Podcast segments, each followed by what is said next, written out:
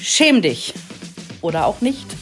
Heute sprechen wir über Mom-Shaming und Ja. warum wir unbedingt damit aufhören sollten, oder? Unbedingt. Herzlich willkommen. Der Mama Talk. Der Podcast von Antenne Niedersachsen. Von Mamas für Mamas. Hallo, wir sind's wieder, Sabrina und Verena. Halli, hallo. Und wir haben uns heute ja selber ein Thema mitgebracht, was uns so ein bisschen schon auch auf dem Herzen liegt, ne? Absolut.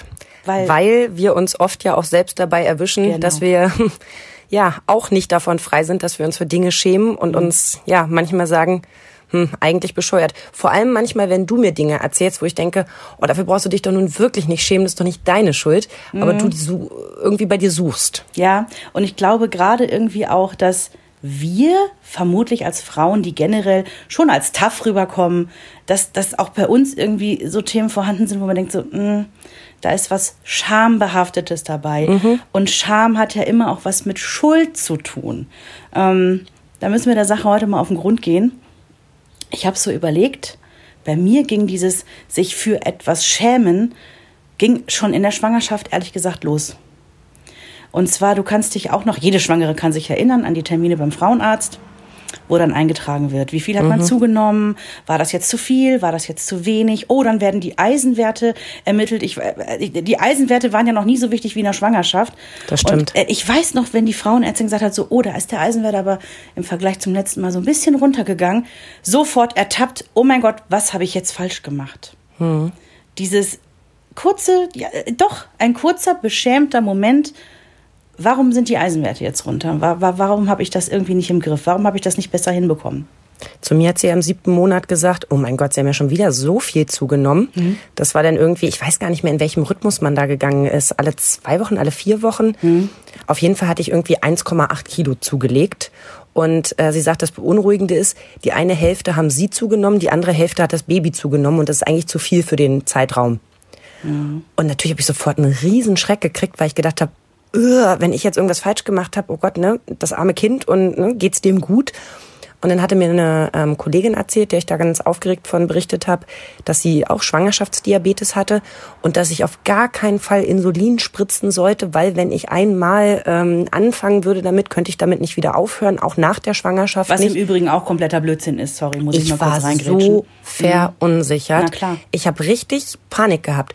Zumal ich ja auch, wie du weißt, ein totaler Genussmensch bin. Und äh, sie mir dann eben erklärt hat, ich müsste das alles rein über die Ernährung dann wieder reinholen, also die Kollegin, nicht die Ärztin. Mhm. Und ich gedacht habe, cool, das heißt dann jetzt noch drei Monate, in denen ich mich auf einmal mit Dingen auseinandersetzen müsste, von denen ich wirklich überhaupt keine Ahnung habe. Ja, weil du es auch nicht musst. Ich muss mal kurz einlenken. Ich meine, ihr könnt Sabrinchen jetzt nicht sehen, aber Sabrina ist ein ganz zartes, schlankes Wesen, was ich immer ja, neidvoll bewundern muss. Ähm, Ich sehe das natürlich komplett anders, aber ähm, ja. Ja. Ja, und auf einmal kommt da so ein Thema. Ich weiß noch, dass dieses äh, Zunehmen-Thema bei dir irgendwie und dieses Ernährungsthema auf einmal irgendwie ähm, in den Fokus geriet. Ne? Und äh, klar, für jemanden, der sich noch nie damit auseinandersetzen musste, ist es natürlich auch erstmal ein Brett. Und vor allen Dingen, was du sagst, diese Angst, die damit verbunden ist, äh, ich tue dem Kind irgendwas an. Dein Ja. eigener Körper ist ja das eine, aber dein Baby ist Genau. eben das andere, ne? Ganz genau, diesen wehrlosen kleinen Häuflein Mensch. Äh, ne, da muss ich jetzt für sorgen, dass alles dazukommt. Ich esse ja zum Beispiel keinen Fisch, weiß aber, dass diese Omega-3-Fettsäuren so unglaublich wichtig sind ähm, zur Gehirnbildung und so weiter und so fort. Also bin ich in die Apotheke gerannt und äh, habe mir da solche lustigen Kapseln gekauft mit irgendwelchen Omega-3-Fettsäuren. Beim Aufstoßen dachte ich immer, ich hätte Fischsalat Ah, gegessen. ekelhaft, ekelhaft, ja. Mhm. Aber ja, klar, machst du halt, weil Ja. du unbedingt willst, dass du nichts falsch gemacht hast. Ganz genau. Ich habe mir immer Seefisch reingezogen. Ich bin auch überhaupt gar kein Fischfan. Ich habe immer mir Seefisch mit Gemüse gemacht und äh, möglichst wenig Kohlenhydrate, weil bei mir ja auch dann irgendwann so der Begriff Schwangerschaftsdiabetes im Raum stand erstmal, so als Verdacht. Und ähm, habe mir diesen Fisch reingequält. Habe es letztlich auch falsch gemacht, weil ich habe dann irgendwie drei, viermal die Woche Fisch gegessen. Mit dem Ergebnis, dass er mir nach drei Monaten so zum Hals raushing, dass ich bis heute noch keinen Fisch wieder essen kann. Also das ähm, ja, nach so vielen Jahren, genau. Und äh, ja, wo du es gerade angesprochen hast, bei mir war ja dann irgendwann die Geschichte mit dem Schwangerschaftsdiabetes, Ja.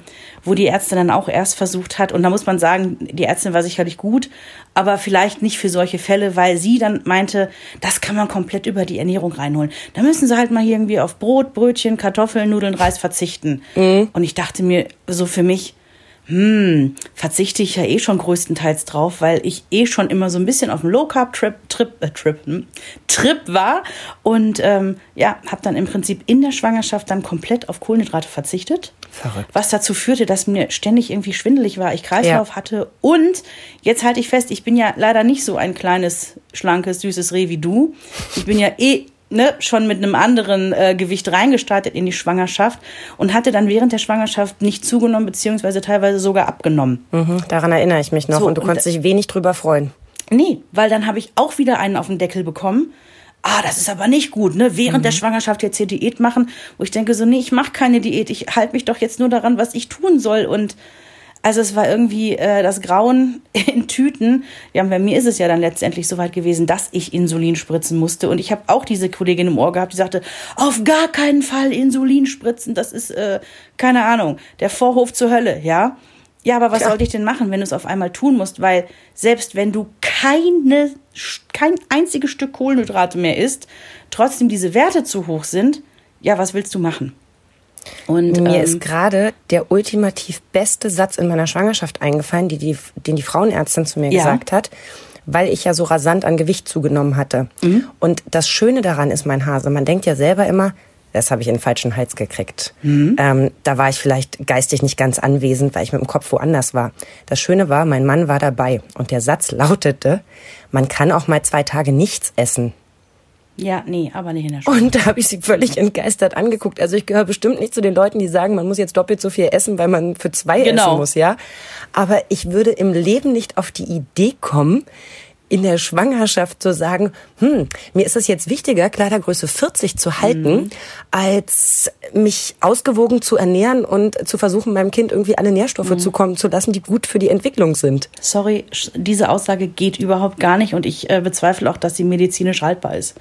Aber das hatte ich wieder so verdrängt. Erst jetzt, wo du gerade äh, diese unfassbare Geschichte erzählt hast, fiel mir ein, stimmt, das hat die damals zu mir gesagt. Und Ja, als wir pass auf. rausgegangen sind, habe ich mich echt nochmal versichert bei meinem Mann. Das hat die wirklich gesagt. Müssen wir die anderen noch mal mit ins äh, Boot holen.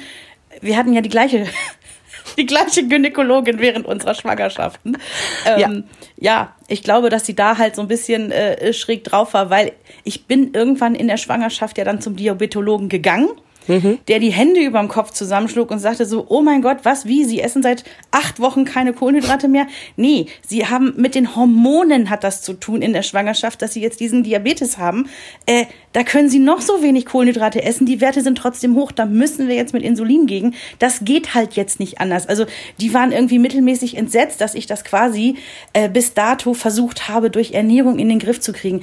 Geht nämlich eben wirklich nur ganz bedingt und gerade in der Schwangerschaft wegen der reinschießenden Hormone. Ja, im schlechtesten Fall war ihr Stand halt von 1986. Ja, whatever, Und ähm, genau. ohne, ohne jetzt wirklich was Schlechtes sagen zu wollen, ist ihr Anspruch Kleidergröße 34 eben auch sehr hoch. und ähm, ich vermute, sie kann dann nicht nachvollziehen, dass so Leute wie ich oder du da einfach so, hm, einfach kurz einmal pfeifen, sich abschütteln und sagen, da kann ich mich später drum kümmern. Ja. Jetzt gerade habe ich irgendwie die Priorität hier äh, Leben äh, zu schaffen. Genau. Um Gott, das klingt so pathetisch, ne? Um nochmal auf dieses, ja, klingt es, aber um nochmal auf dieses Shaming, also auf diesen Shame-Moment zurückzukommen.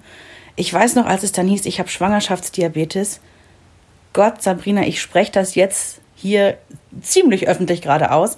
Ich habe mich aber furchtbar geschämt. Ich weiß. Und ich Und- weiß noch, wie du äh, am liebsten nicht ins Wartezimmer gegangen wärst, weil du Angst hattest, jemanden zu treffen, den du kennst.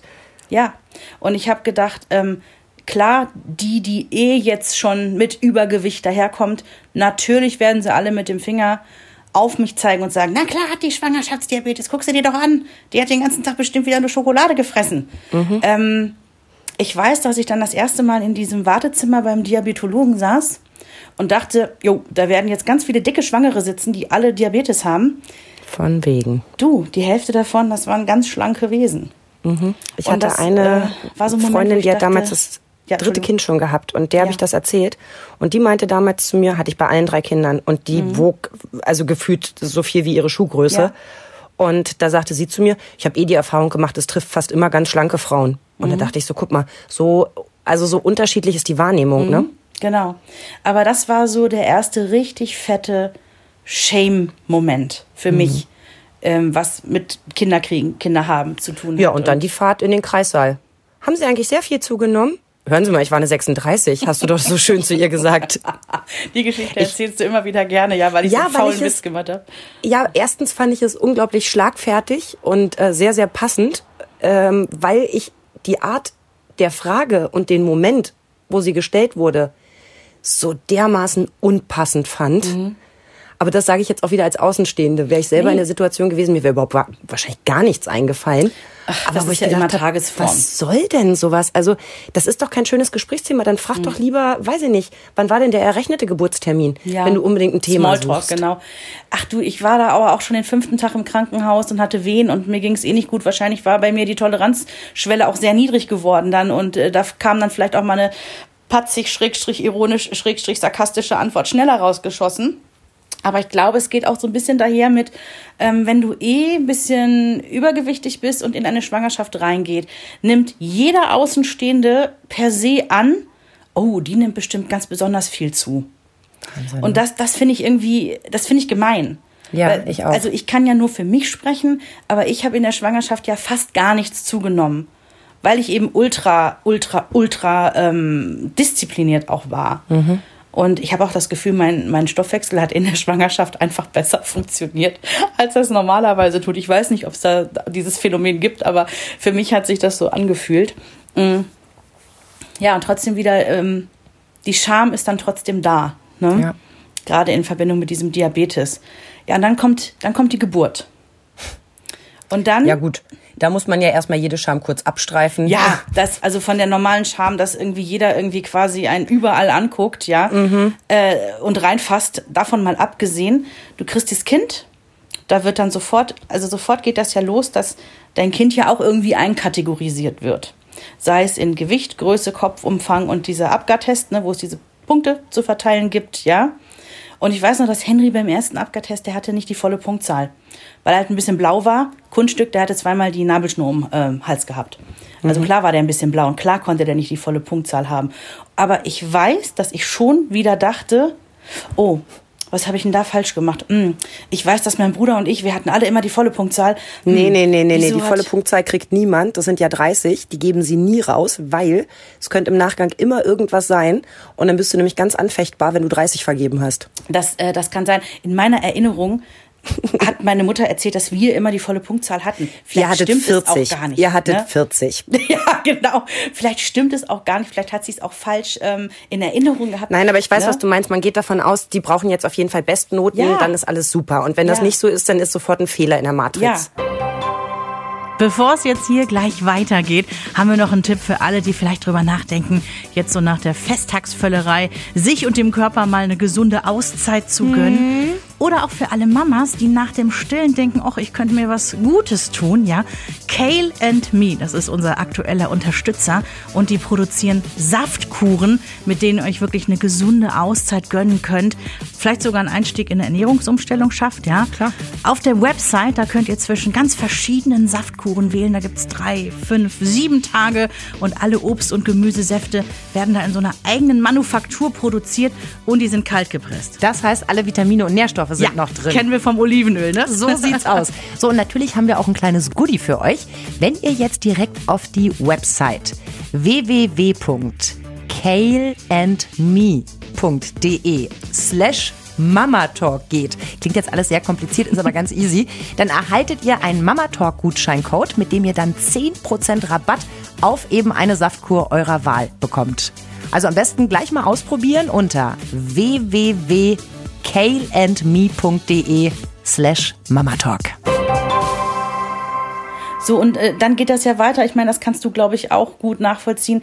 Dann klappt das mit diesem Stillen nicht sofort. Ähm, mhm. Das soll ja irgendwie das einfachste und natürlichste der Welt sein, ist es ja auch.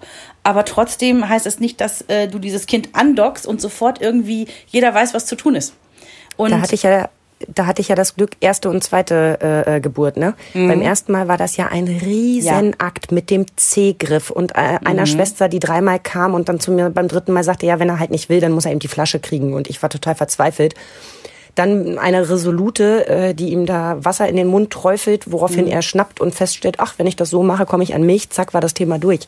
Ja. Ähm, beim zweiten war es lehrbuchmäßig, wie sie es irgendwie beschreiben. Leg es dir in die Nähe der Brust und es findet den Weg dorthin mhm. und dockt sich selber an.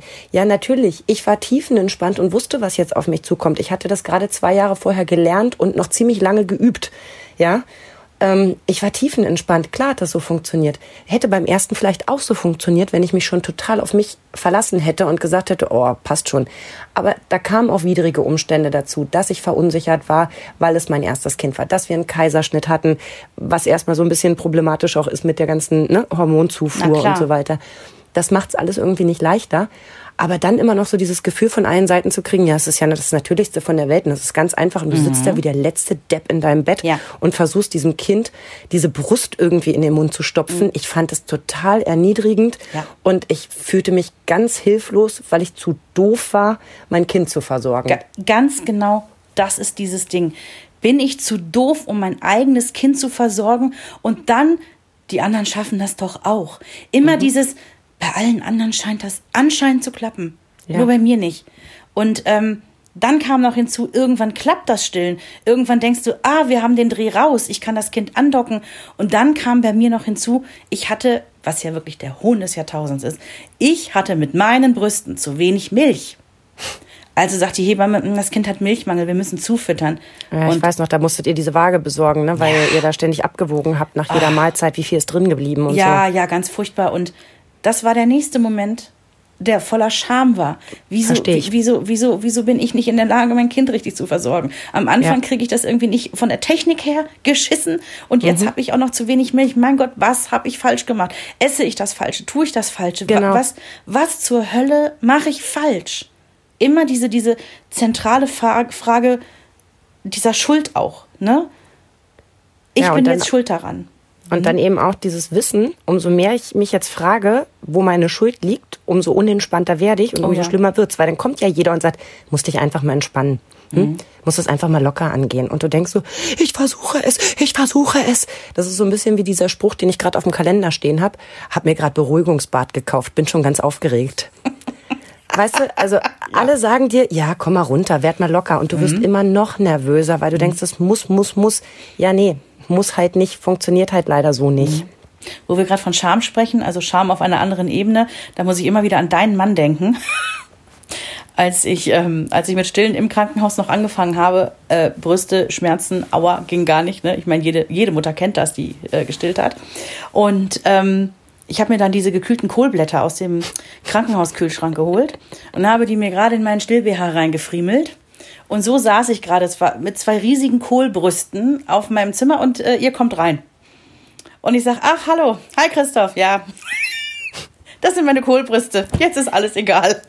Das ist so lustig. Ich könnte wetten, dass er sich null daran erinnert. Schon ich tue das nicht mehr. Ich erinnere mich nur an dieses wunderschöne Kind und an dein Strahlen und also du sahst aus wie eine Göttin. Ah. Wirklich die Sonne strahlte dir ins Gesicht. Du strahltest mit ihr um die Wette und dazu dieses kleine wunderschöne Menschlein.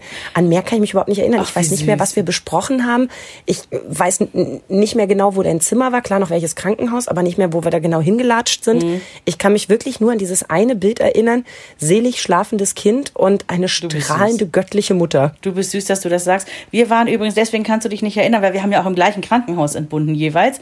Ähm, als ich entbunden habe, war es ja so überlaufen, dass ich mein Zimmer auf der Augenstation Richtig. einnehmen musste. Und andauernd kam ein Arzt rein und wollte mir sofort in die Augen leuchten. Und ich sagte, nein, ich hab's nicht an den Augen, ich hab's im Bauch. Also bevor das Kind da war. Und äh, das ja, war so richtig. nervig. Ne? Richtig. Und wir wollten ja eigentlich auch so ein Familienzimmer haben.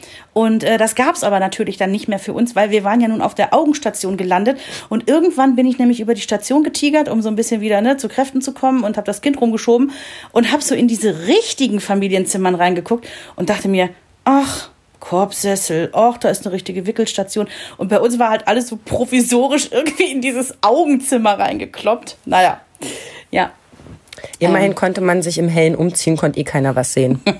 genau. Also Genau. mein größtes äh, Schamproblem hat ja immer mit dem Gewicht meiner Kinder zu tun. Das Ja, begleitet mich ja wirklich von Anfang an. Man hat ja da diese, ich glaube, ich kann das gar nicht richtig aussprechen, äh, Perzialkurve. Die Perzentillen da, ne? Die, Genau, das ja. meine ich. Du weißt schon. Also diese komische Kurve da, äh, wo unsere Kreuzchen immer über dieser Durchschnittskurve gemacht wurden, kurz unter dieser Auweia-Auweia-Kurve. Und das wirklich von Anfang an, also ich kann das im Babypass sehen und ähm, es immer so was gab, ich sag mal so ein, so ein leichtes, naja, sehen Sie ja selber, ne? Ist ein bisschen drüber. Hm. Und müssen Sie halt im Auge behalten. Hm. So, da wurde das Kind halt noch voll gestillt. Ähm, als dann irgendwie die Ernährung dazu kam, wurde das nicht besser, sondern zum Teil sogar schlimmer. Und ich habe dann schon immer äh, damit kokettiert vor mir selber zu sagen, okay, wir haben auch immer Pech, wann der Termin liegt. Äh, da, da liegen gerade irgendwie die ganzen Geburtstage und Sommerferien und ne, irgendwie so alles beieinander. Aber das ist natürlich auch eine peinliche Ausrede. Also es würde jetzt nicht tausendmal besser funktionieren, wenn wir es im März oder im September machen würden. Sondern ja, äh, wir sind nicht normgetreu. Und ich könnte wetten, wenn ich so ein Untersuchungsheft von, von meiner Zeit noch hätte, dann würde dieses genauso aussehen. Ähm, und selbst Christoph, den ich ja nun aus der Zeit nicht kenne, sagt, er sei ein ziemlich kräftiges Kind gewesen. Was man sich Also auch nicht vorstellen kann, ja. ja, also auch das würde wahrscheinlich über den, den Kurven liegen. Meine Mutter sagt zu Recht zu mir, jetzt bleib mal locker, ne? weißt ja von dir selber so nach dem Motto, weil ich ja damit auch argumentiere, findet sich schon. Ja, aber was wenn nicht, denke ich mir dann so, weil ist ja irgendwie meine Verantwortung, ne? die Kinder gesund äh, auch zu nähren, damit sie sich gesund entwickeln können.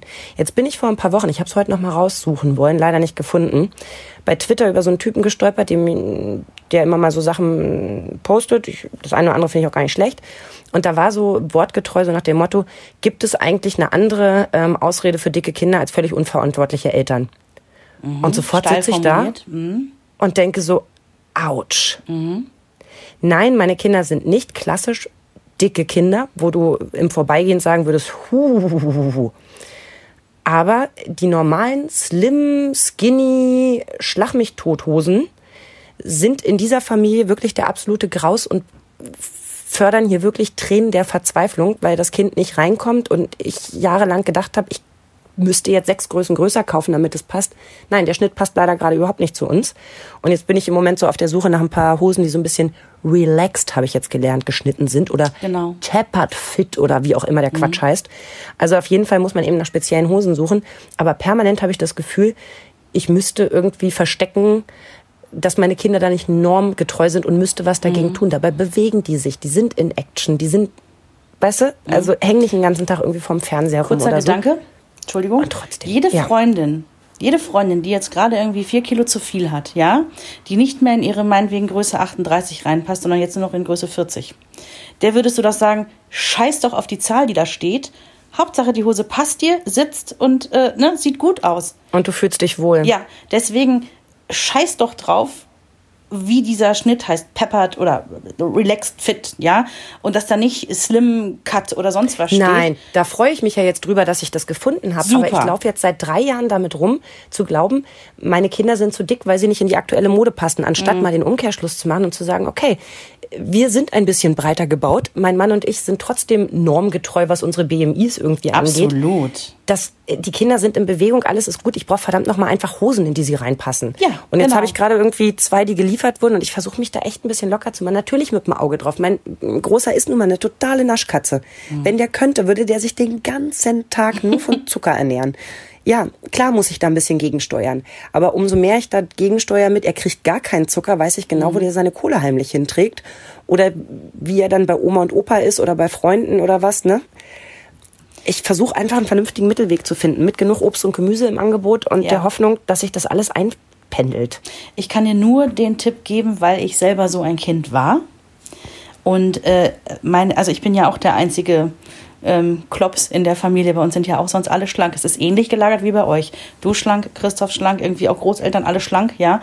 Ähm, ich kann dir nur den Tipp geben, es nicht immer zum Hauptthema zu machen. Ja. Weil wenn ich mich an meine Kindheit erinnere, ist das, puh, ist das echt, echt ein Ding für mich gewesen.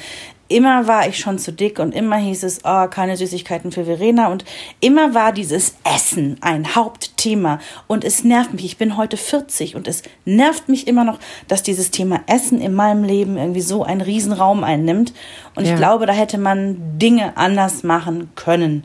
Auch in der Kindheit schon. Also das ist das Einzige, was ich, also natürlich wirst du darauf achten, Bewegung, gesunde Ernährung, das alles. Ich, ich kann dir nur raten, es nicht so zum Hauptthema werden zu lassen. Ich glaube, da sind wir echt im Moment auf einem ganz guten Weg. Ich glaube, wir finden da gerade unsere Mitte und ich hoffe, da ist noch nicht der, die Erde mhm. verbrannt. Aus der Zeit, wo ich noch nicht so sicher war, zu mhm. sagen, okay, ist so, aber ist richtig so und passt alles. Weißt du, wie ich mhm. meine? Und ich glaube, du schaffst es auch sehr gut, deinen Kindern zu vermitteln, dass sie sich nicht über diese Zahl, die auf der Waage steht oder in der Hose drin, dass sie sich darüber zu definieren haben, sondern ja. das, was sie als Mensch und Kinder ausmacht, ist viel, viel, viel, viel mehr als nur das, dass sie ähm, vielleicht ein bisschen darauf achten müssen, was sie essen. Absolut. Also alles andere wäre traurig, wenn, mhm. wenn man davon ausgehen würde. Das wäre ja wie mit Noten, ne? Das mhm. ist eben auch nur eine Zahl. Mhm. Ich kann das Schamgefühl, was damit verbunden ist, aber so unfassbar gut nachvollziehen. Und du weißt das als eine der wenigen, als Henry auf die Welt kam, es hieß vorher immer, oh, das ist schon ein richtiger Brocken da, im Mutterleib ist der schon, ach, der wird über vier Kilo gehen. Nein, er kam lang und dünn zur Welt und war auch relativ schnell, war abzusehen, das Kind ist normal, beziehungsweise jetzt ist er wirklich sehr dünn. Er muss nämlich diese Slim-Cut-Geschichten tragen, weil mhm. ihm sonst alles vom Hintern runterrutscht. Und ähm, die Angst bei mir war aber immer da. Ich weiß. Dicke Mutter kriegt dickes Kind. Ja. Und dann wird es wieder so sein, dass man beim Kinderarzt das Gefühl hat, so, na klar, guck sie dir an. Natürlich hat die keine Ahnung von Ernährung, weil, ne, guck sie dir an. Und ja. deswegen kann sie auch ihr Kind nicht richtig ernähren. Deswegen kann ich dir gar nicht sagen, das ist jetzt ganz oberflächlich und furchtbar, ja doch furchtbar oberflächlich, was ich jetzt sage, aber ich bin so gottfroh, dass mein Kind eben dieses Übergewichtsproblem nicht hat. Was natürlich nur damit zu tun hat, weil ich nicht will, dass es wieder auf mich zurückfällt. Ja, aber ich finde, das ist sehr menschlich und sehr ehrlich.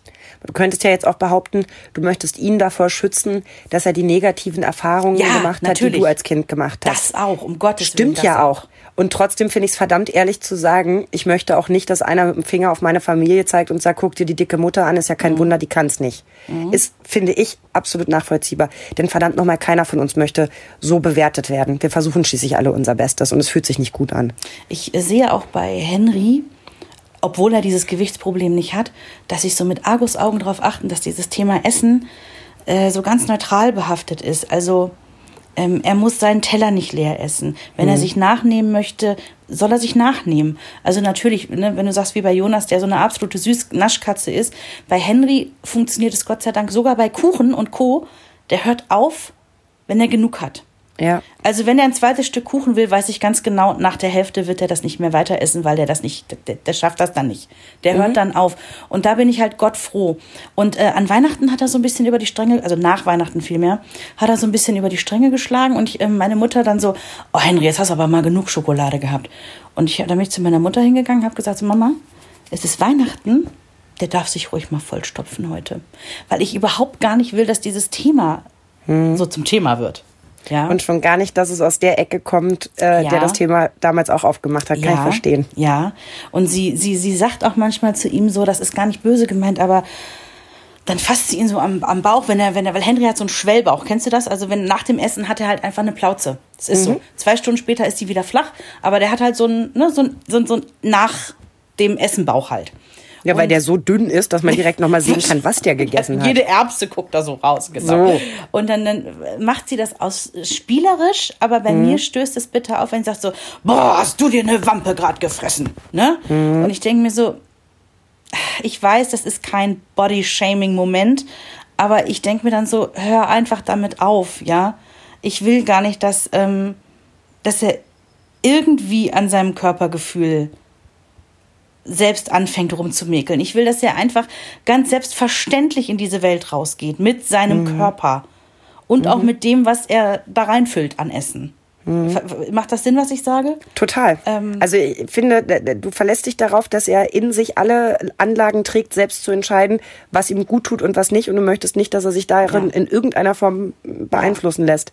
Und ich, hoffe, und ich verstehe, dass du bei dem Thema so sensibel bist. Mhm. Also es sind halt 40 Jahre Geschichte. Ja, und ich hoffe, dass ich irgendwann die Gelassenheit haben werde, dass wenn Henry aus der Pubertät raus ist, und so war das nämlich bei meinem Mann auch, der war auch äh, so spindeldürr wie Henry jetzt, ähm, bis halt nach der Pubertät, da fingen dann gewisse Sachen auch an äh, anzusetzen. Und ich hoffe, dass ich bis dahin auch die Gelassenheit habe zu sagen, gut, manche, manche Sachen sind halt einfach so.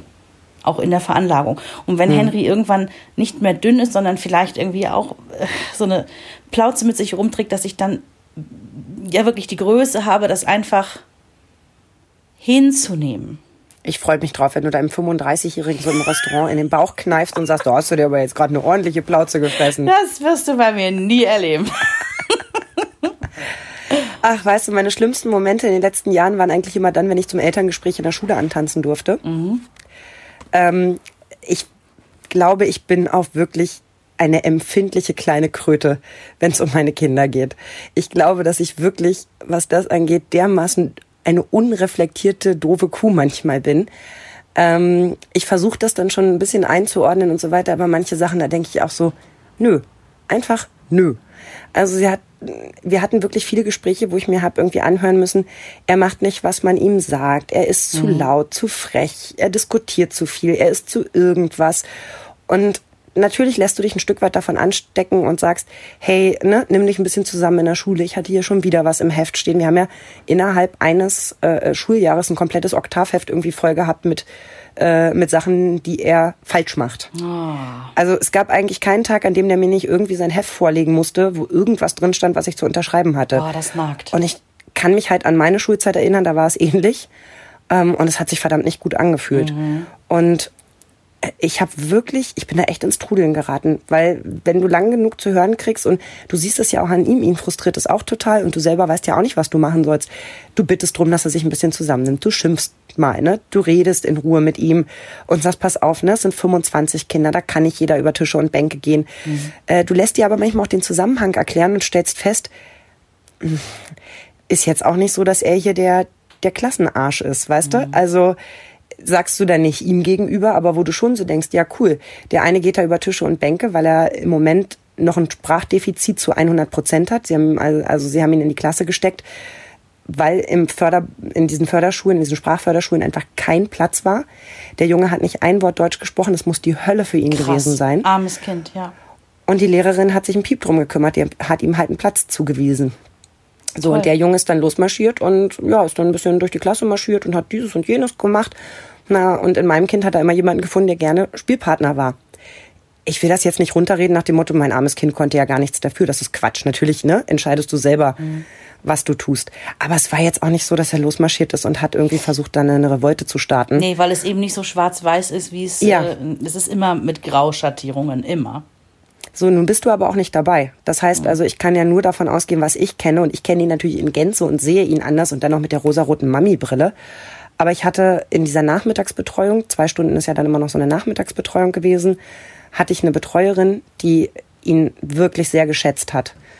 Und als ich ihr dann so mein Leid geklagt habe, was die Lehrerin mir schon alles gesagt hat und ne, dass ich jetzt einen Ergotherapeuten aufsuchen soll auf ihren, also der war noch kein halbes Jahr in der Schule, da hat sie, ach, drei Monate, da hat sie mir gesagt, ich soll mal zum Ergotherapeuten, mit dem stimmt was nicht und äh, solche Geschichten. Und dann hat sie mich angeguckt, hat also vehement mit dem Kopf geschüttelt und meinte, das stimmt einfach nicht. Mit mhm. diesem Kind ist alles in Ordnung. Ja, der kann sich im Moment irgendwie schwer ähm, ausdrücken. Also er war sehr körperlich halt zu der Zeit. Das war ein Riesenproblem aber es ist alles in Ordnung mit ihm. Und da habe ich auch so ein bisschen meine Kraft wieder hergenommen zu sagen, jawohl, es ist alles in Ordnung mit meinem Kind. Ähm, wir kriegen das wieder hin. Aber natürlich habe ich mich geschämt und habe gedacht, warum mhm. kann mein Kind nicht genauso lockerflockig durchlaufen wie alle anderen? Weißt du, wo das Elterngespräch irgendwie acht Minuten dauert, man sich auf die Schultern klopft und sich noch zwei Kekse gegenseitig in den Mund mhm. schiebt, sondern warum ist das immer gleich so behaftet von, ich will da nicht hin und ich muss da zum Schafott antreten? Ich wäre am letzten, also zum letzten Elterngespräch am liebsten gar nicht mitgegangen, weil ich mhm. dachte, ich flippe dann aus. Wenn sie ja. mir wieder erzählt, was mit meinem Kind alles nicht stimmt, mhm. dann verbiete ich ihr das Wort und sage, das stimmt so nicht. Weil es ja auch gleichzeitig immer eine Anklage ist, beziehungsweise ja, so ein bisschen in die Richtung geht, so, jetzt zeigen wir Ihnen mal auf, wo Sie hier in Ihrer Erziehung versagt haben. Weil es ist ja tatsächlich so, äh, das Kind zum Beispiel, was kein Deutsch spricht und in der Klasse irgendwie ein bisschen freidreht, hat einen Grund, es gibt eine Begründung. Das mhm. Kind, was irgendwie einen Stempel hat mit dieser sozial integrativen, äh, ne, da gibt's ja diese, diese, diese, diese sozial integrativen Schwächen oder Impulskontrollschwierigkeiten, wenn es so ein Das Kind, das sich nicht benehmen kann und zu schnell zuhaut, ja. Genau. Und ähm, ich weiß das doch hier von meiner einen guten Freundin, die du auch kennst. Ähm, mhm. Der große Sohn läuft perfekt, alles super, der ist in der dritten Klasse, alles bueno. Der Kleine kommt im Sommer in die Schule und der hat ja diese unglaublichen Anpassungsschwierigkeiten, seit er auf der Welt ist. Da war ein ja. Schreikind, also wirklich per Definition, hat geschrien, die Welt ist nicht in Ordnung, er ist äh, mit der Gesamtsituation unzufrieden und äh, mittlerweile ja ist er Vorschulkind und es hat sich ja so fortgeführt und er hat aber keine Diagnose. Wie oft haben sie geguckt, hat er vielleicht Autismus, hat er dies, hat er das, hat er jenes? Nein, er hat aber nichts. So und irgendwann bist du als Eltern an dem Punkt, dass du sagst, Du willst fast eine Diagnose haben, um auch mal eine Begründung zu haben, warum dieses Kind so ist, damit du nicht immer in diesen Elterngesprächen sitzt und dir anhören musst, na, ja, hier stört er, da hat er die anderen gehauen, ja. da war er unangepasst und du das immer quasi als dein eigenes Versagen abbuchen musst. Ja, ähm, ich kann, ich kann mir da vorstellen, dass es dann leichter ist, wenn du eine Diagnose hättest. Und bei euch ist es ja gar nicht der Fall. Also, nee. ne, wir reden ja hier gar nicht von irgendwie, äh, dass es da eine Diagnose geben muss. Aber ich will damit sagen, solange du keine Diagnose hast, ja, oder sobald du keine Diagnose hast, ist es ja immer quasi so, fällt es auf die Eltern zurück. Ja. Ich, es, es gibt, ähm, ich komme nicht mehr ganz, wie der Spruch hieß. Es gibt einen Schwimmverein von, auch von einer gemeinsamen Freundin von uns, wo der, wo der Kleine in den Schwimmverein gekommen ist. Das waren alles so Vorschulkinder, ähm, das Alter. Und da stand so ein Zettel. Das war so an die Helikopter, Schrägstrich, ähm, etwas übereifrigen Eltern so gerichtet. So nach dem Motto, ähm, sie können gerne stolz darauf sein, was ihre Kinder hier ne, im Schwimmverein leisten und erreichen und auch an Medaillen meinetwegen mit nach Hause bringen aber das ist nicht ihr Verdienst. Und dann, neuer Abschnitt. Geil. Ihr Verdienst ist es aber, ob die Kinder nett zu anderen Kindern sind, höflich sind, danke, bitte. Also da standen halt so, so Verhaltensformeln so. Das ist ihr Verdienst und das würden wir erwarten. Der Rest. Ne? Mega. Ne, ja, irgendwie mega.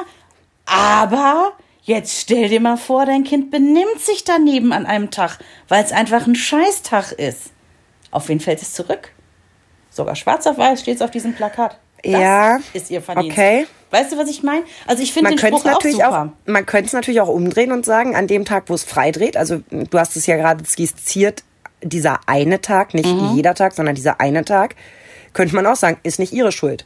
Aber sie sind dafür verantwortlich, ob es Bitte und Dank gesagt und ob es an allen anderen Tagen einigermaßen rund läuft. Ja. Aber das ist ja auch immer die Frage, per Definition, wo läuft es denn? Natürlich müssen meine Kinder im Ruheabteil der Deutschen Bahn, ich fasse bis heute nicht, dass wenn du eingibst bei der Deutschen Bahn, ich reise mit zwei kleinen Kindern im Alter von drei und fünf, dass sie dir überhaupt Plätze zuordnen, ja, im Ruheabteil. Da möchte ich schreien.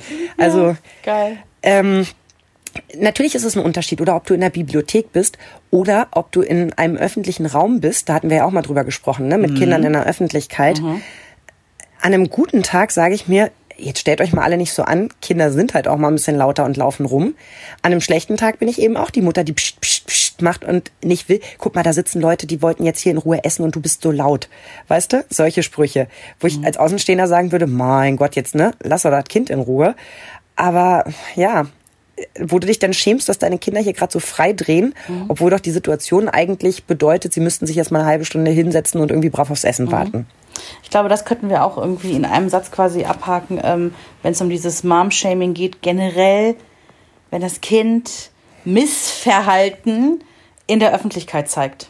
Mhm. Ja, dann fällt das ja immer erstmal auf uns zurück. Immer. Ne? So. Ja, das, ähm, das ist auch, äh, als ich ähm, mich jetzt im Freundeskreis so umgehört habe, also bei den Mamas, wofür schämt ihr euch? Mhm. Da kam das im Prinzip ähm, an Stelle 1 oh, wenn die sich bei anderen daneben benehmen. Also mhm. vor allen Dingen jetzt hier mit unseren Grundschulkindern so, die übernachten schon bei anderen, bla bla. Und äh, wenn die sich da halt mal daneben benehmen. Also wenn da quasi die Rückmeldung der anderen Mutter kommt, hm, wir müssen eine Situation kurz ansprechen. Also gestern Abend war dann doch noch das und das und das und das. Und das interessiert mich mal. Kannst du da ein Fallbeispiel nennen, was diese Situation wäre? Weil ich denke mir, also ich frage mich manchmal, muss man als Mutter des Übernachtungskindes wirklich jede Information bekommen? Ähm, Oder könnte man nicht einfach drüber weggehen mit einem schönen, nö, war ganz okay und sich beim nächsten Mal vielleicht ein bisschen länger drum drücken, dass es zur nächsten Übernachtungssituation Ja. kommt, anstatt irgendwie jede Kleinigkeit nochmal zu sezieren, weil ich meine, mein Gott, was da passiert ist, ist doch dann da auch geklärt worden, oder?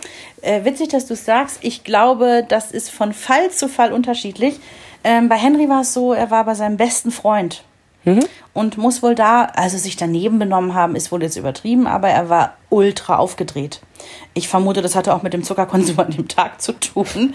Ähm, und weil die Mutter von Henrys besten Freund auch eine gute Freundin von mir ist, hat sie es mir gesagt. Und zwar auch nur unter der Prämisse, dass sie gesagt hat, pass auf, äh, falls Henry da was erzählt, ja, ich musste einmal eine Ansage machen. Okay, ja. Ähm, und nur, dass du weißt, und ich sag so, pff, du, Nadine, äh, wenn du eine Ansage machst, äh, weiß ich immer, dass das Maß hat und dass das in dem Moment notwendig war. Ich bin dankbar dafür. Ähm, sie müsste mir das im Prinzip nicht sagen. Sie tut es auch nicht, damit ich diesen Shaming-Moment habe, sondern sie hat es einfach gemacht, weil sie sagt, du, falls Henry sich beschwert, ähm, ja, da war was. Kann ich nachvollziehen. So. Und äh, weil witzigerweise genau die Frage, die du gerade gestellt hast, hat meine beste Freundin, die ja etwas weiter weg wohnt, nämlich gestellt, wie du kriegst da Rückmeldung, wenn Henry sich daneben benommen hat, ist das nicht ein bisschen drüber? Und dann habe ich auch genau diese Situation angeführt. Ich so, du, in dem Fall, wir sind befreundet, äh, da passt das schon. Es gibt andere Momente, wo mir ähm, Mütter irgendwie erzählen, ja, ähm, der Punkt, Punkt, Punkt ist mit dem Kratzer nach Hause gekommen. Das soll wohl Henry gemacht haben. Und äh, wo ich mir dann so denke, so, okay, wenn ich wegen jedem Kratzer ne, mich bei den dementsprechenden äh, Eltern melden würde und sagen würde, der, der, hm, der hat aber, dann hätte ich aber viel zu tun. Also ich weiß, wenn meine Kinder aus dem Kindergarten kamen und sagten irgendwie, ja, das war der und der, habe ich gesagt, und hat er Ärger gekriegt? Ja. Dann ist es ja ja gut, dann ist die. Sache ja durch. Ja, genau. Genauso sehe ich das nämlich auch, dass man dann nicht wegen jedem Sheet nochmal äh, nachhaken muss. Ähm, ja, wie gesagt, das ist so eine, so eine Fall, so ein Fall. Ich zum Beispiel würde das ganz selten nur machen. Also da müsste schon extrem gravierendes vorfallen, dass ich Eltern im Nachhinein Rückmeldung gebe. Ja? Also ich glaube bei mir auch. Also ich glaube nicht, dass ich zu jemandem sagen würde, ähm, weiß ich nicht, wir hatten doch mal dieses Beispiel von einem anderen Übernachtungskind, der wollte nichts essen, der hat nur rumgemäkelt, der war eigentlich die ganze Zeit schlecht drauf. Ähm, ich glaube nicht, dass ich das als Rückmeldung geben würde. Nee. Stattdessen habe ich aber zum Beispiel vom Kindergeburtstag die Rückmeldung an eine meiner guten Freundinnen gegeben, dass ihr Sohn der einzige war, der bei der, okay, es war auch ein bisschen lang, anderthalbstündigen Nachtwanderung ohne Wasser, hatte ich vergessen mitzunehmen, ähm, nicht einmal gemurrt hat. Nicht vorne, nicht in der Mitte, nicht hinten. Und der ist der, der, wenn wir zusammen unterwegs sind, wegen allem murrt. Ich will nicht noch mal raus, ich will nicht bis da hinten latschen. Also wenn seine Mama dabei ist. Und da wollte ich ihr unbedingt die positive Rückmeldung halt geben, zu sagen, ey, dein Kind war einfach großartig. Ja, Und ähm, das wir finde auch ich halt, öfter. das finde ich völlig legitim, Leuten zu sagen, wie cool ihr Kind war oder solche Situationen zu erzählen. So Ätzmomente, also wenn überhaupt gestriffen. Dass man irgendwie sagt, ein bisschen mäkelig war er beim Essen, aber dafür hatten wir am Ende so ein cooles Essen. Wir haben einfach von allem ein bisschen was genommen. Sowas zum Beispiel, weißt du? Ja, das ist aber bei uns auch, glaube ich, so eine Typensache, weil wir, wir sind so nicht. Ne? Wir sind dann eher auf das Positive äh, fokussiert Genau. als auf das Negative. Das denke ich schon. Mm, Ich habe im Übrigen auch meine Mama gefragt. Ne? Also quasi die Generation weiter. Für was hat sie sich denn geschämt? Und dann kam sofort wie aus der Pistole geschossen, oh, als du in meinem Karnevalskostüm zur Schule gegangen bist. Klammer auf, nicht an Karneval, Klammer zu. Und zwar in so einem Holländer, ich bin so als Holländerin irgendwie, äh, da hatte meine Mutter mir irgendwann mal selber so ein Kostüm gebastelt mit so einem karierten Rock und so einem Blüschen und dazu gehörte noch aus Pappe gebastelt so eine Haube, ne? So eine, so eine Kopfhaube, wie Frau Antje auch hat, ne? So du Und, sagen. ja, und ich bin irgendwie, äh, weil ich dachte, oh, dieser karierte, selbstgenähte Rock von meiner Mutter, der ist äh, total cool, den kann ich mal zur Schule anziehen. Und ich weiß gar nicht, warum das an dem Tag durchgerutscht ist. Vielleicht, weil meine Mutter schon weg war und mein Vater morgens die Aufsicht hatte. Auf jeden Fall ähm, ist es durchgerutscht. Ich bin in diesem Kostüm zur Schule gegangen. Und als ich mittags nach Hause kam, hat meine Mutter wirklich völlig entgeistert geguckt und sich gedacht, okay, unangenehm, unangenehm, unangenehm. So lustig, ne? Ja, und dann hat sie kurz eine Pause gemacht und dann hat sie tatsächlich das, wo wir es vorhin schon mit ähm, sich schämen für übergewichtige Kinder, weil ich ja nun auch immer so der einzige Klops in der Familie war und ähm, sie hat schon gesagt, jedes Mal beim Kinderarzt und das erste Mal, als ich fünf Wochen alt war, gab es dann diesen Shaming-Moment. Ja, Das war aber Ähm, auch wirklich übel. Ja, und äh, vor allen Dingen also auch ein Kinderarzt damals, vollgestilltes Kind. Und äh, dann sagt der Arzt, was geben Sie diesem Kind? Das fünf Wochen alt war. Ja, das ist ja aufgegangen wie ein Hefeklops. Ähm, ist uncool. Ist auch, Ja, ist auch vom zumal, wie gesagt, vollgestillt und dann auf Ja. jegliches vollgestillt zu reagieren mit, nee, dann lügen sie, kein vollgestilltes Kind sieht so aus. Mhm. Ja, ja, ja. Also ich meine, was hat der bitteschön da auch gepflanzt in ihrem Kopf in dem Moment? Ganz genau. Und das meine ich auch wieder, du weißt, ich nehme sie so gerne in Schutz, obwohl ich es immer so traurig finde, wenn ich dann umgekehrt wieder höre, dass du dann so Sachen sagst, wie ich bin der einzige Klops. Das tut mir so weh, wenn du das sagst. Ja, ich überspitze es ja auch ein bisschen. Ja, und ich weiß ja auch, dass du es mit einem Lächeln tust und so weiter, aber es ist eben seit 40 Jahren ein Thema bei dir, bei euch und, und das ist so schwierig. Aber ich verstehe auch, dass sie dir natürlich ja auch, sie wollte nicht, dass du das gemobbte Kind wirst und ne, sie wollte nicht es falsch gemacht haben und so weiter. Ach, es ist wirklich schwierig. Also man stellt eigentlich immer fest, dass man sich für, für völlig beknackte Sachen schämt. Also man schämt sich dafür, wenn das Kind nachts noch nicht trocken ist. Ja, man Genau. schämt sich dafür, wenn es tagsüber noch einen Schnuller nimmt. Da hatte ich eine Freundin, die hat mich angeguckt und meinte so, ich habe geschnullert, bis ich sechs bin. Schau meine Zähne an. Und fällt dir was auf? Nö. Siehst du? Eben. So, also solche Sachen, weißt du, die hat Ja. mich dann auch so ein bisschen. Und das ist, glaube ich, auch das Einzige, was hilft, mit Leuten zu sprechen, die vielleicht schon ein, zwei, drei Kapitel weiter sind. Ähm, und zwar wirklich mal breitbandmäßig, mal ein bisschen abzufragen und sich dann vielleicht auch, auch wenn das jetzt gemein klingt, die Sachen rauszuziehen, die einem gefallen. Ja. Also eben die Mutter zu nehmen, deren Zähne super sind, obwohl sie sechs Jahre geschnullert hat. Genau. Und nicht die zu nehmen, die ähm, 18 Semester Zahnmedizin studiert hat, dann einen Zahnarzt geheiratet hat und ähm, dir darüber irgendwie Fachliteratur mitbringt, dass der Kiefer deines Kindes und auch die Gehirnentwicklung sofort kaputt ist, wenn du über ein Jahr und einen Tag den Schnuller gibst. Ja. Und das Gleiche ist ja ähm, beim, bei, bei uns, Henry hat ja erst mit 21 Monaten laufen gelernt. War zudem ja auch ein riesengroßes Kind. Ich musste ihn aber trotzdem noch im Buggy rumfahren. Und ich weiß, ich war im Supermarkt, hatte das Kind im Buggy sitzen und klar, Henry sah aus wie drei, weil er einfach so groß war. Der, Der hatte war der, die Friese. Es war doch immer bei ihm, waren es doch die Haare. Ja, der hatte ja Haare irgendwie wie, wie, wie, wie aus einem Friseurkatalog. Ja, und dann hat er schon gesprochen, als wäre der kleine Prinz. So, er hat Sehr klar, sehr deutlich, gequatscht. sehr artikuliert. So, und natürlich hat es den Anschein, als wenn ein total altes, großes Kind da in diesem Buggy sitzt. Nein, aber es war eben ein Kind, was irgendwie anderthalb war und halt leider nicht laufen konnte. Und dann kommen diese Shaming-Momente oft von außen und fatalerweise, muss man sagen, oft von anderen Müttern. Eine hat mich im Supermarkt angesprochen, wohlgemerkt eine Frau, die ich nicht kenne, und sagt, wollen Sie den nicht mal endlich laufen lassen? Das ist nicht gut, was Sie tun. Oh Gott. Und ich denke mir so, er kann nicht laufen. Ich war aber auch so perplex, ich habe, ich habe, ich weiß gar nicht mehr, was ich geantwortet habe. Es war wenig schlagfertig, es war wenig pointiert, aber ich, ich, ich ärgere mich da heute noch drüber, dass ich nicht schlagfertiger war, ja, weil Fakt ist, ich habe das Kind nicht da reingesetzt, weil ich mir dachte, oh, ich mache es mir beim Einkaufen leichter, indem ich mein Kind einfach in den Buggy setze. Nein, ich habe ihn da reingesetzt, weil er nicht laufen kann. ja. Also, Ich weiß, dass ähm, der Große mal laut zu mir gesagt hat vor dem Kindergarten, hä, wieso sitzt denn der im Buggy, der ist doch schon viel zu alt. Und da dreht sich die Mutter um und faucht ihn an. Ja, wir gehen jetzt noch in den Zoo, der kann doch nicht so weit laufen. Und im ersten Moment denke ich so, meine Güte, jetzt faucht doch nicht so einen Fünfjährigen so an. Und im nächsten Moment denke ich, der hat sie gerade einfach an einer ganz bösen Stelle ja. erwischt. Und warum und als auch ich immer, das realisiert habe. Genau. als ich das realisiert habe, wäre ich am liebsten hingegangen, hätte gesagt, das hat er nicht böse gemeint. Das dürfen Sie mir jetzt gerade nicht übel nehmen, weil ich verstanden habe, was sie gerade so verletzt hat in dem Moment. Und in dem Moment habe ich für mich auch beschlossen, also ich habe ja auch mit jedem Jahr Kind hoffentlich dazugelernt, eben weniger mit diesem Shaming-Blick zu gucken. Ja. An dem Tag irgendwie auch gelernt, ich weiß die Geschichte nicht. Das kann sein, dass das Kind total normal aussieht. Kann aber sein, dass das Kind zum Beispiel ein Weglaufkind ist. Es gibt diese Kinder, die, äh, wenn du die nicht festhältst, dann rennen die auf die Straße mit Ja. ihren zwei. Ja. Es kann Sinn machen, warum die mit einem Geschirr in einem Kinderwagen sitzen, Richtig. auch wenn das erstmal komisch aussieht. Es kann Sinn machen. Wir kennen die Ähm, Vorgeschichte nicht. Mhm. so sieht das aus. Und ähm, ne, der schöne Spruch, du bist nicht in ihren Schuhen gelaufen. Ja.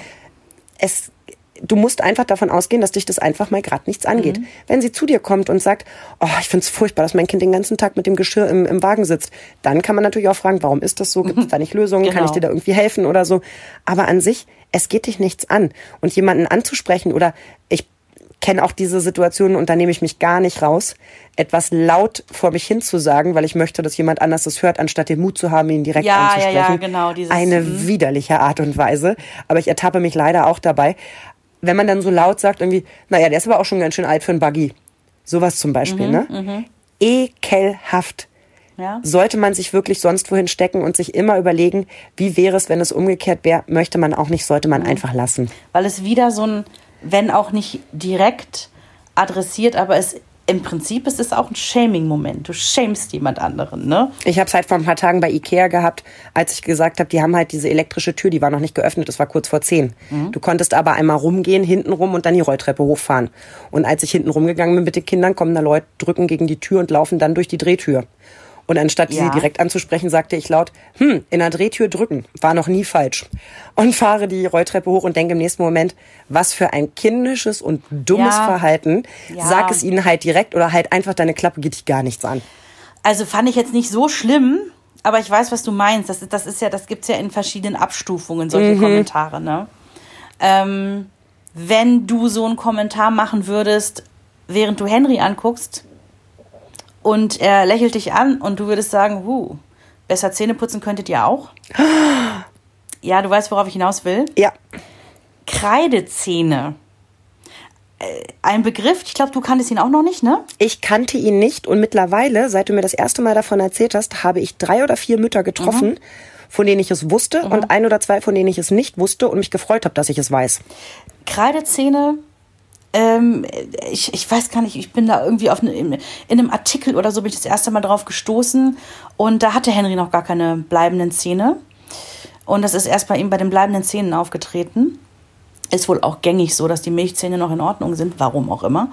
Und äh, Kreidezähne sind im Prinzip, ja, wie der Name schon sagt, die sind, äh, die haben so wie so kreidige Flecken.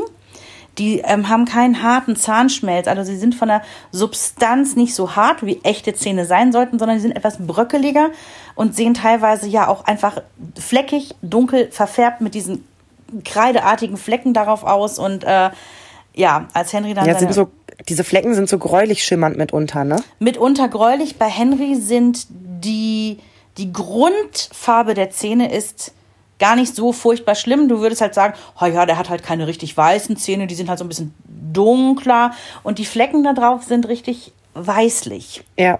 So ist Aber es ich habe auch schon Henry. welche mit so, mit so gräulich gesehen, ja. Ja, gibt's auch. äh, Ist in der Optik dann vielleicht noch ein bisschen schlimmer.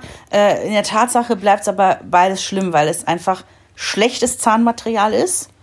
Und ähm, ich war damit dann auch beim Zahnarzt. Ich hatte nicht das Gefühl, also ich muss den Zahnarzt auch nochmal wechseln. Ich hatte nicht das Gefühl, dass sie sich dort besonders gut damit auskannten. Kann man denen vielleicht auch gar nicht vorwerfen, weil diese Kreidezähne, ach, die haben auch einen wissenschaftlichen Namen, den habe ich vergessen. Ähm, diese Kreidezähne sind noch recht neu. Das ist kein Phänomen, was es schon gab, als wir jung waren.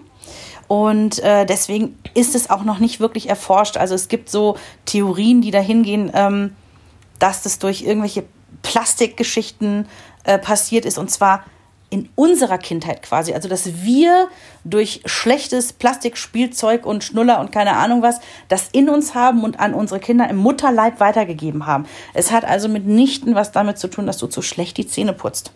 Weil wir, wir sind da sehr hinterher, hin- ne? Zahnpflege, davon Ja. kann es nicht kommen. Es kommt auch nicht von der Ernährung. Also du, im Prinzip können wir das abkürzen. Es trifft uns keine Schuld. Ja, und trotzdem hast du sie alle abgearbeitet. Du hast jedes dieser einzelnen Kapitel abgearbeitet. Trotzdem- Habe ich etwas in der Schwangerschaft falsch gemacht? Habe ich etwas im äh, kleinkindlichen Alter falsch gemacht, was das Spielzeug angeht? Habe ich falsche Ernährung äh, eingeführt?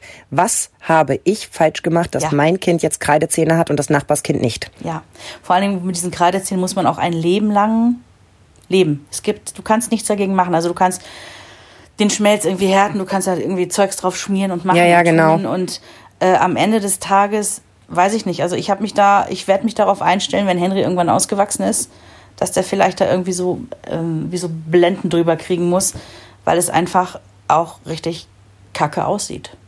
Also ich habe einen tollen Artikel äh, gesehen, einen tollen Artikel gesehen, sehr schön, schon einen schönen Beitrag gesehen, ich glaube bei Galileo. Da haben sie das erste Mal einen Zahn versucht zu züchten. Ah, geil. Und angeblich äh, wird das bald möglich sein. Also da habe ich gedacht, das wäre ja die ultimative Zukunft, gerade Ja. Mhm. eben auch Problem Kreidezähne. Wenn du einfach sagst, ja, alles klar, dann machen wir dann neun. Das wäre wirklich cool. Ja, sie haben versucht rauszukriegen, weil der, der Körper macht es ja genau einmal. Dass er die Zähne rausschmeißt und dann neu bildet. Der Haifisch macht es ja immer und immer wieder. Wenn dem ein Zahn ausfällt, kaputt geht, wie auch immer, dann wächst er halt nach. Ist eigentlich ein gutes Und Prinzip. dann haben sie ja. versucht rauszukriegen, wo der Unterschied besteht, warum unser Körper das nicht tut, nach dem Motto Zahn raus, neuer wächst. Mhm, Und da versuchen sie jetzt gerade irgendwie mit speziell und so weiter und so fort. Und angeblich würde das in den, ja, weiß ich nicht, ne, wie lange sowas dann immer dauert, aber sei wohl in Zukunft möglich. Fand Mhm. Ja. ich total faszinierend. Aber Also- gut, hilft dir heute noch nichts. Nee, hilft mir heute noch nichts. Und es ist, es ist halt, das ist so eine, vielleicht ist es das, wo du sagst, bei deinen Kindern mit dem Übergewicht, ja? Oder mit dem Gewicht, nennen wir es Gewicht, wo man Danke. immer gucken muss, ähm, weil ich finde deine Kinder ja auch, ich empfinde die überhaupt nicht als übergewichtig. Ja, ich sehe zwar, dass sie kräftig gebaut sind. Für mich sind das Kraftpakete. Das Oder früher hätte man einfach gesagt, ich habe ein kräftiges Kind. Ja. Und das sage ich jetzt wirklich nicht verharmlosend. Ich unterteile Menschen mitunter auch so, das weißt du. Mhm. Dass ich auch sage, uh, der ist aber ganz schön dick geworden oder sowas. Und du mich dann angeguckt hast und gesagt, äh, ja, ich bin auch dick. Und ich gesagt, das ist was ganz anderes. Ja, genau. Bei mir Ja. ist es immer was ganz anderes, sagst Ich, du. ich, nein, aber ich kann das auch schwer definieren. Ich kann nur versuchen, es zu definieren. Es gibt Typen, also und davon habe ich einige in meinem Freundeskreis und auch ich empfinde mich selber so. Ich würde niemals richtig zierlich sein. Dafür fehlt mir schon die Grundvoraussetzung. Ich habe ein gutes gebautes Kreuz, ich habe ne, irgendwie auch ein bisschen Bäuchlein und also so in, in, in Nuancen. Ich weiß, du lachst. Aber ich würde nie irgendwie so eine zarte Elfe sein. Und es gibt eben Menschen, die sind noch mal anders gebaut. Die sind noch mal größer, breitschultriger, werden vielleicht fantastische Schwimmerinnen, Speerwerferinnen, jetzt Ja, wirklich mal ja. überspitzt, ja. Aus denen wirst du nie eine Elfe machen. Und umgekehrt wirst du aus einer Elfe nie ein Schlachtschiff machen. Und dazwischen Ja. gibt es aber Menschen, die verändern ihren Körper total. Die sind eigentlich, wie du sagen würdest, normal gebaut, Ja. knallen dann aber so in sich rein, dass irgendwie alles sehr, sehr weich und unförmig wird.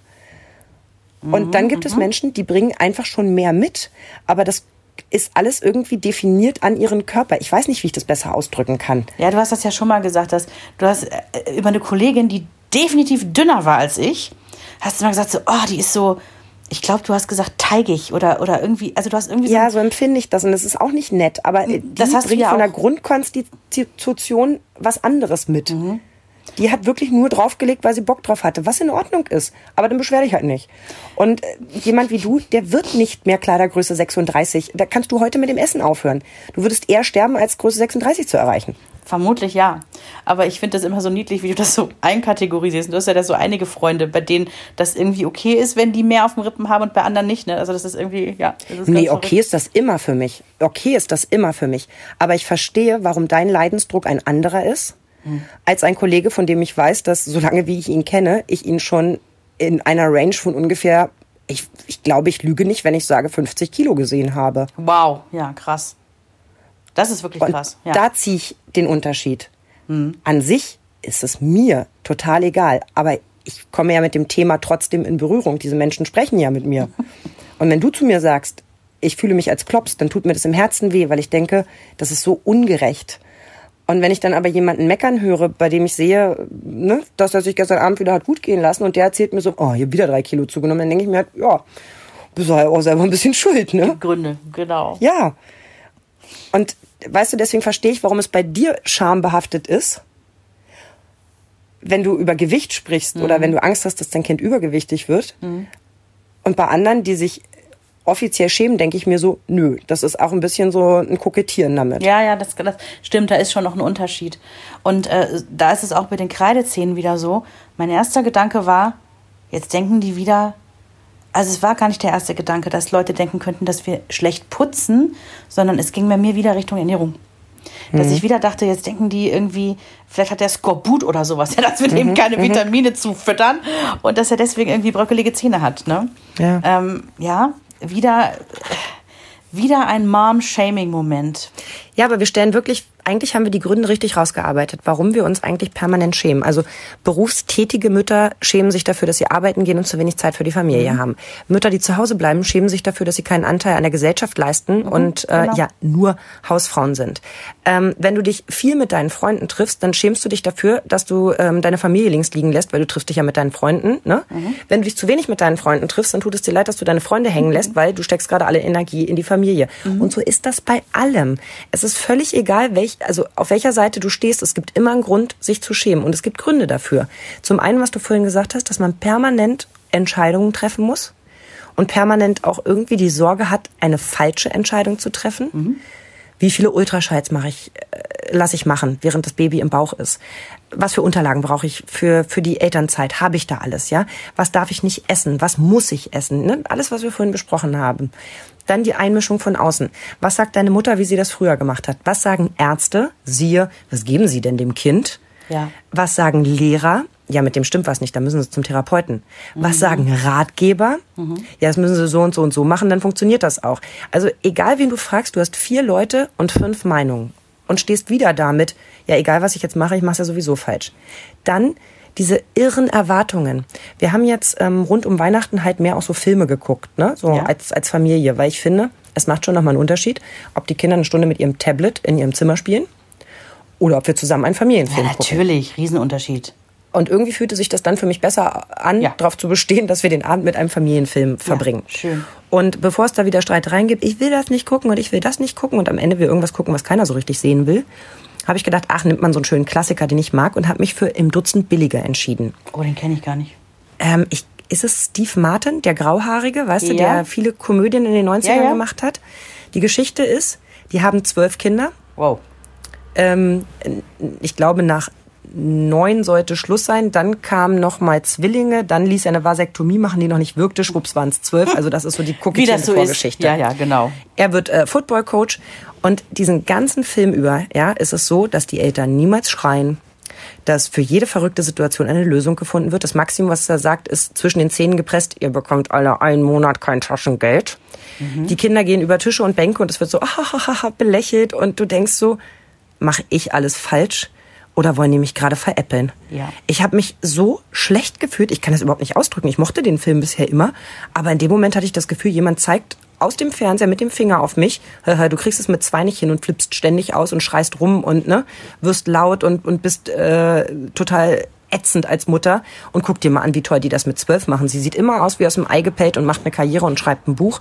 Er hat einen fantastischen Job und findet für alles Lösungen und die Kinder sind alle wohl geraten. Die arbeiten immer als Team zusammen. Der eine, der ausgegrenzt wird, wird am Ende wieder eingeschlossen mhm. in die Familie und alle sind so happy, happy, happy. Und obwohl ich weiß, dass das alles fake ist, genauso wie bei Instagram, sitze ich da und denke, ja, alle können das, nur ich nicht. Also da, da ist halt der Realitätscheck, den müssten man da einmal kurz machen und dann hätten Oder? wir innerhalb von drei Sekunden auch gesagt, Sabrina, chill dich, ne? Das mhm. nicht echt, auf gar keinen Fall echt. Ne? Aber bei jeder Situation denkst du so, ja, cool, toll, wir bei uns ganz anders. Ja. Und du fängst doch immer an, dich zu vergleichen. Also ob du willst oder nicht, sind es dann eben so Sachen wie, warum kann ich nicht die Mutter sein, die mhm. nach fünf Minuten Elterngespräch mit einem Lächeln und zwei Keksen daraus kommt? Ne? Ähm. Warum bin ich nicht die Mutter von dem kleinen Schwimmstar, sondern bin die, die hier eine Woche lang, ich möchte das gleich unbedingt nochmal thematisieren, du weißt, worauf ich hinaus will, eine weiß. Woche lang mit meinem Kind im Pool jeden Tag eine Stunde baden gehe, mhm. damit er äh, sein Schwimmen endlich lernt. Mhm. Und können wir jetzt hier an dieser Stelle die Fanfare einspielen? Ja, wir können die Fanfare einspielen. Also Sabrina, äh, du spielst darauf an, dass mein Sohn, acht Jahre, zweite Klasse, bisher kein Seepferdchen gemacht hat. Und jetzt könnte man, das ist auch wieder so ein Shaming-Moment, weil ich ähm, das auch schon mitbekommen habe, äh, gerade so in den sozialen Netzwerken, wenn das mal irgendwo aufkommt als Thema.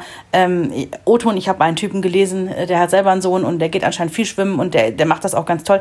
Und der sagt nur, ähm, wie hat, er, wie hat er das ausgedrückt so? Nur weil diese faulen, fettärschigen Eltern ihren Arsch nicht hochbekommen, um mit ihren Kindern ordentlich schwimmen zu gehen, ja, lernen die das heutzutage nicht mehr. Bam, Dankeschön. war ich ertappt. Bam, fühlte ja. ich mich ertappt. Und zwar zu Unrecht, ja, weil wir haben so viel ähm, Zeit und Energie da reingesteckt, diesem Kind das Schwimmen beizubringen, weil für einen Schwimmkurs ist er nicht reif, wie es immer heißt, weil er mit dem Kopf nicht untertauchen mag. Ja. Und nicht vom Brand reinspringen kann. Das heißt, wir kriegen keinen regulären Schwimmkurs hier vor Ort. Wir haben es dann sogar probiert mit Privatschwimmstunden. Wir finden keinen Privatschwimmlehrer, der unserem Sohn äh, Schwimmunterricht gibt. Das ist ganz absurd. Wir finden niemanden. Ihr seid im Sommer so oft im Freibad gewesen. Ja. Ich erinnere an diese geile Wasserrutsche, die ich bis heute nicht gesehen habe, die bei euch ja irgendwie vom 3-Meter-Turm. Ja, die ist cool, ja. Ich muss da unbedingt mal kommen, da abgelassen wird. Und ähm, ich weiß, wie oft du mir davon erzählt hast, weil ihr permanent im Freibad wart, damit dieses Kind eben immer im ja, Wasser ist. Und vor allen Dingen, wir haben ja im Garten auch so ein hässliches ja. Aufstellteil ähm, mit Durchmesser Durchmesser fünf Meter hingestellt, ähm, wo drin er quasi noch stehen kann, aber wo genug Platz ist, dass er irgendwie mal äh, vier, fünf Züge schwimmen kann. Ich habe mit dem jeden Tag im Sommer trainiert. Ja, ich war mit dem im Schwimmbad oft genug und ähm, das Ende vom Lied ist jetzt, er traut sich zwar immer noch nicht vom Rand reinzuspringen, er mag auch immer noch nicht mit dem Kopf unter Wasser, aber, und da muss ich mir selber sowas von auf die Schulter klopfen, Ja. er kann schwimmen. Und wir reden jetzt nicht nur von drei, vier Zügen, sondern ich habe dir das Video ja gezeigt und du hast Ja. so süß reagiert, du hattest Tränen in den Augen. Zu Recht. Oh, Henry hat irgendwie 60, 70 Meter ist der geschwommen in diesem Hotelpool, wo wir jetzt ne, über nach Silvester waren und ähm, das war einfach schön. Der ist richtig geschwommen und zwar nicht nur so so krüppelig Hundepaddelmäßig, sondern er ist richtig geschwommen. Das tut so gut. Also was das angeht, hätte der locker sein Seepferdchen. Er muss sich halt trauen reinzuspringen. Ne? Aber was lernen wir daraus wieder? Im Rückblick ist jeder dieser Shaming-Momente so lächerlich. Mein Ja. Kind schnullert nicht mehr und beide Kinder sind nachts trocken. Ja, Dein Kind schwimmt. Also wofür schämen? Ja, aber du weißt du was? Das Verrückte ist, nicht nur wir Normalos können uns davon ja nicht frei machen, sondern auch prominente Menschen, die äh, Multimillionäre sind und ähm, sich eigentlich von allem befreien könnten. Ich spreche von Pink. Ah, Superstar Pink, sie.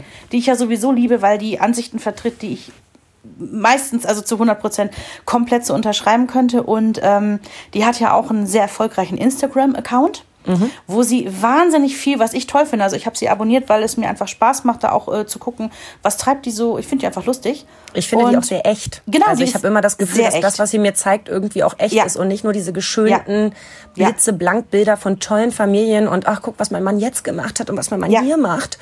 Und äh, die hat irgendwann, äh, das ist jetzt noch nicht so lange her, ist ein paar Monate erst her, die hat die Schnauze voll gehabt. Weil die wurde von allen möglichen Trolls im Internet immer ohne Ende geschämt und gehatet und angefeindet. Und zwar, ähm, ein, ein Beispiel war, sie war ja auf großer Welttournee und hat ja ihre Kinder und ihren Mann mitgenommen. Und da waren sie in Berlin und äh, davon mal abgesehen, dass Pink selber jüdisch ist, ja, und also auch ihre Kinder, weil das geht ja immer über die Mutter im Judentum, die Kinder sind also auch jüdisch, zumindest halb, ähm, waren die in diesem Holocaust-Denkmal in Berlin, ne? Du weißt schon, diese, diese, Diese riesengroßen Steinklötze, ja, genau, diese die sie Steine, da hingesetzt haben. Diese, genau, diese Blöcke, die da überall sind. So, und sie hat irgendwie gepostet, wie ihre Kinder da so durchrennen. ja. Und im Prinzip, wo die Leute dran Anstoß genommen haben, oder einige, das ist ein Ort des Gedenkens, da hat man gefälligst still zu sein und seine Kinder im Zaum zu halten.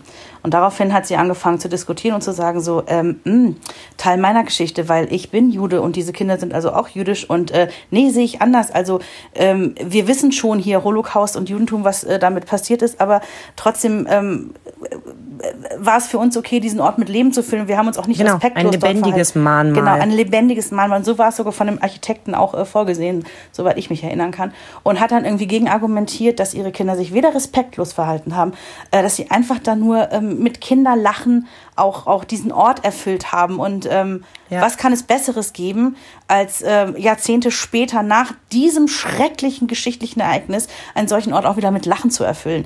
Und sie hat es eigentlich allem, ganz weißt du, jemanden so anzugehen, ähm, wenn ich überlege, ich war dort auch schon, Mhm. wie viele, entschuldige bitte meine Ausdrucksweise, Insta-Bitches Ja. da rumrennen und sich da irgendwie an die Steinsäulen rekeln, ja? Ja. Und weiß ich nicht, also Entschuldigung, aber das sind so Dinge, wo ich denke, Entschuldigung, das hier ist ein Mahnmal und du äh, zelebrierst dich Mhm. Genau. hier gerade. Das ist ein Ort ja. mit Leben zu erfüllen, mit Kinderlachen, kann in meinen Augen nicht falsch sein. Nicht Eben. bei einer Beerdigung, Nie. nicht bei einem Holocaust-Denkmal. Genau. Solange klar ist, wo wir uns hier befinden, und das hattest du ja gerade am Anfang gesagt, sie, ihre Kinder wissen schon ein Stück weit mehr, als meine Kinder das in dem Alter gewusst hätten, worum es da geht. Ja.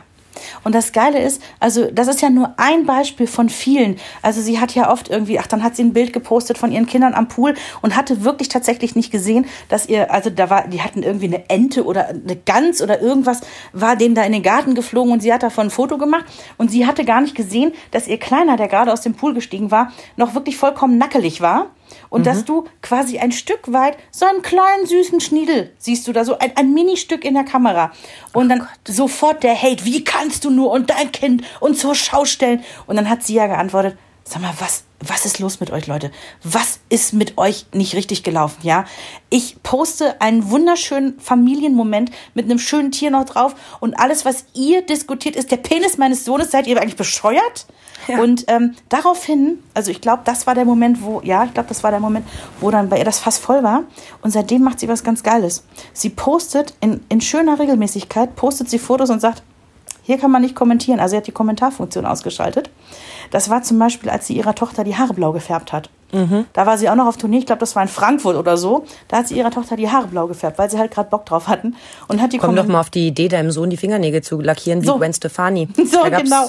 Also ich weiß nicht, wie viele Shitstorms es dafür gab, ja. dass der Sohn von Gwen Stefani angemalte Fingernägel hatte. Ja, unfassbar. Ich kann und, das nicht fassen. Nee, unglaublich, aber der Held Erwachsene Menschen, die sich zu Hause ja. hinsetzen und ja, genau. in all ihrer Wut auf diese Furchtbar. Tastatur einhacken, mhm. um Frauen das Gefühl zu geben, dass sie als Mütter und Menschen versagen. Ja. Ey, ganz ehrlich, das sagt mehr über den aus, der ja. schreibt, als der, der Empfänger ist, oder?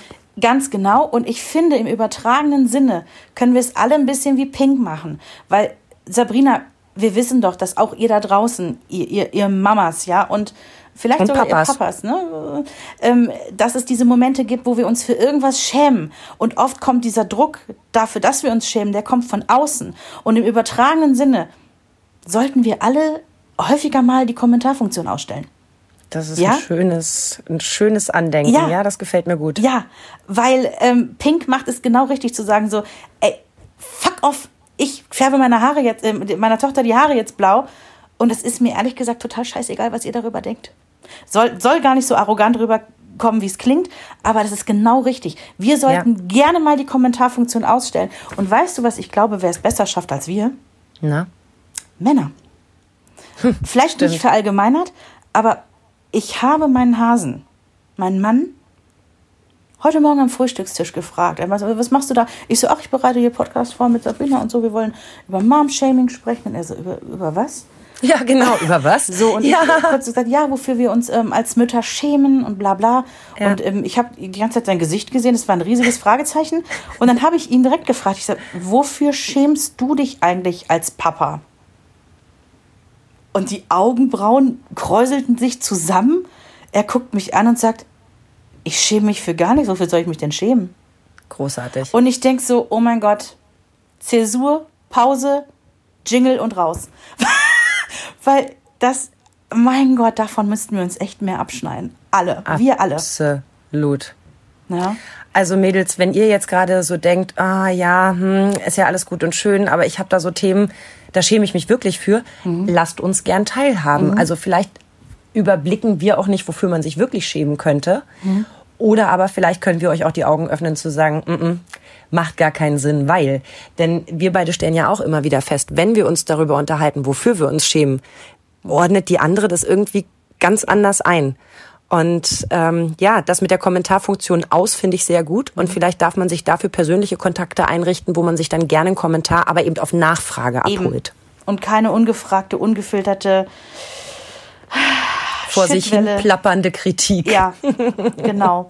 Also lasst uns zusammen die Kommentarfunktion ausschalten, aber nicht bei uns. Denn wir freuen uns wirklich nur auf unserer Facebook-Seite Mama Talk, der Podcast.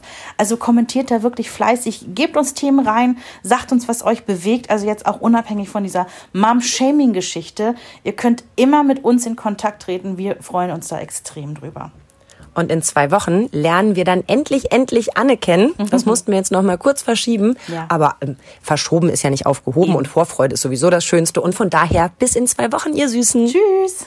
Euch hat dieser Podcast gefallen? Dann hört doch auch Frau Bachmeier packt aus. Eine Lehrerin spricht Klartext aus dem Schulalltag. Ebenfalls eine Produktion von Antennen Niedersachsen.